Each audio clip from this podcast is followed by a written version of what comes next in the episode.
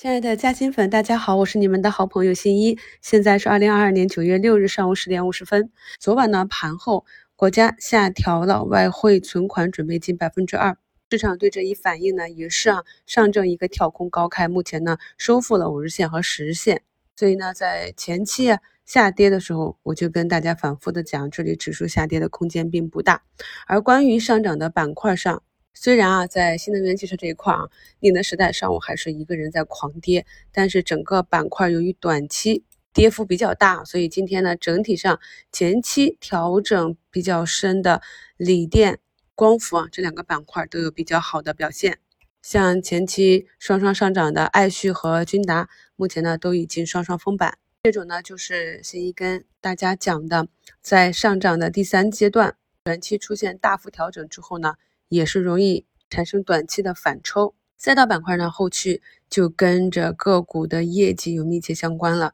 那么业绩如果可以持续的超预期，股价呢也有机会啊持续的以这个预期差为依据啊走出新高。但是呢，这个波动率就会伴随着股价绝对值不断的增高而加大。就像咱们在一周展望里的第十二个贴图，刚刚起涨，调整一下就能够拉回去啊。那么月岛上方伴随着板块其他。同板块个股的业绩跟不上，有一些呢就真实的下滑了，那么有一些就在宽幅震荡之后再创新高，这就需要对个股的业绩发展跟踪要求更高了啊，毕竟已经起来了。早盘也跟大家讲了，有一些呃前期下跌的科技股啊，逐步的走出了底分型。今天呢，基本上都是啊趋势回调到位的个股啊，形成了一个整体的反弹。那么这一点的技术图形呢，在九月二日的收评里也给大家贴出来了。今天的节目中再给大家贴几张，方便大家去学习。那么我们要注意啊，一旦趋势起来，说明是有资金介入，也是有上涨的逻辑。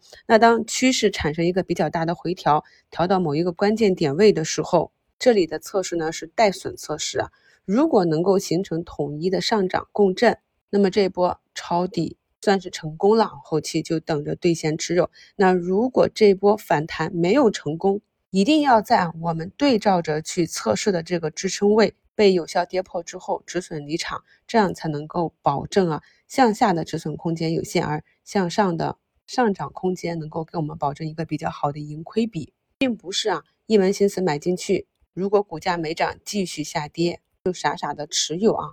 甚至更糟糕的就是没有任何目标的去补仓，这些都是不对的。所以在做这些。短期行情的时候，一定要注意这些基本的技术节点问题。今天的医美里面那个贝泰尼跌的比较深啊，暂时看不到什么市场上的原因。可以看到这医美四大美里面，有的呢是横盘震荡，有的是以大波段的上涨和下跌，有的是一波一波的上涨，这大概也是跟他们的股性相符。还是那句话啊，在慢慢的股市长河里啊，短期啊一两天、几周甚至一两个月的走势，可能跟基本面并不相关。这个就是市场的情绪以及主力的资金情况。早评里跟大家讲了，今天有些军工个股是异动的，这点呢可能是中俄军演，再加上咱们通常国庆节有展示或者阅兵。那至于这个板块能不能够持续呢？还是需要继续观察。军工今年的业绩从机构的研报上来看是不错的。那我以前讲过，由于军工股它的财报呢并不透明，所以很多资金呢宁可去选择一些财报比较透明的板块。但是呢，近几年我们国家发展这个军民融合，发了很多军民融合的基金啊，去扶持这一方向。所以对军工感兴趣的朋友呢，也可以持续的观察。昨晚天然气又大涨了，但是咱们这边天然气板块呢，开盘是一个下跌的状况，目前也没有修复啊。那一方面呢是。这个板块昨日上涨比较大，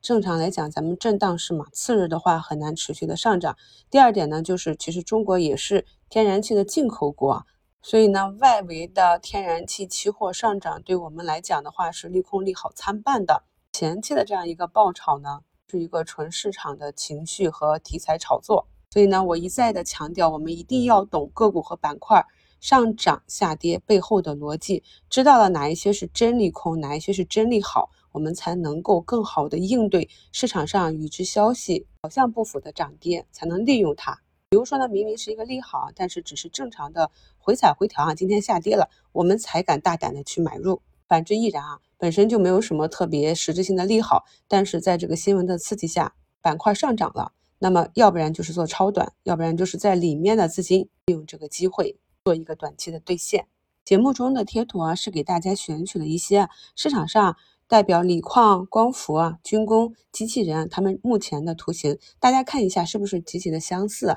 那么这些个股它们的走势形成了板块的走势，而板块的走势啊，它们也就代表了市场的一个走势。所以我们去观察这里呢，如果不再下跌啊，其实已经形成了一个圆弧底。经过了十六个交易日的调整，那么今天上证也是。站稳了三千两百点。我在七八月份的一周展望里呢，给大家讲解了特别多的我们如何去分析上证指数的上涨下跌周期以及回踩回调的点位。这些呢，不要讲过就忘了，朋友们还要多多的温习。那么在整个行情的运行中，始终都是有效的。祝大家交易顺利，我们收评再聊。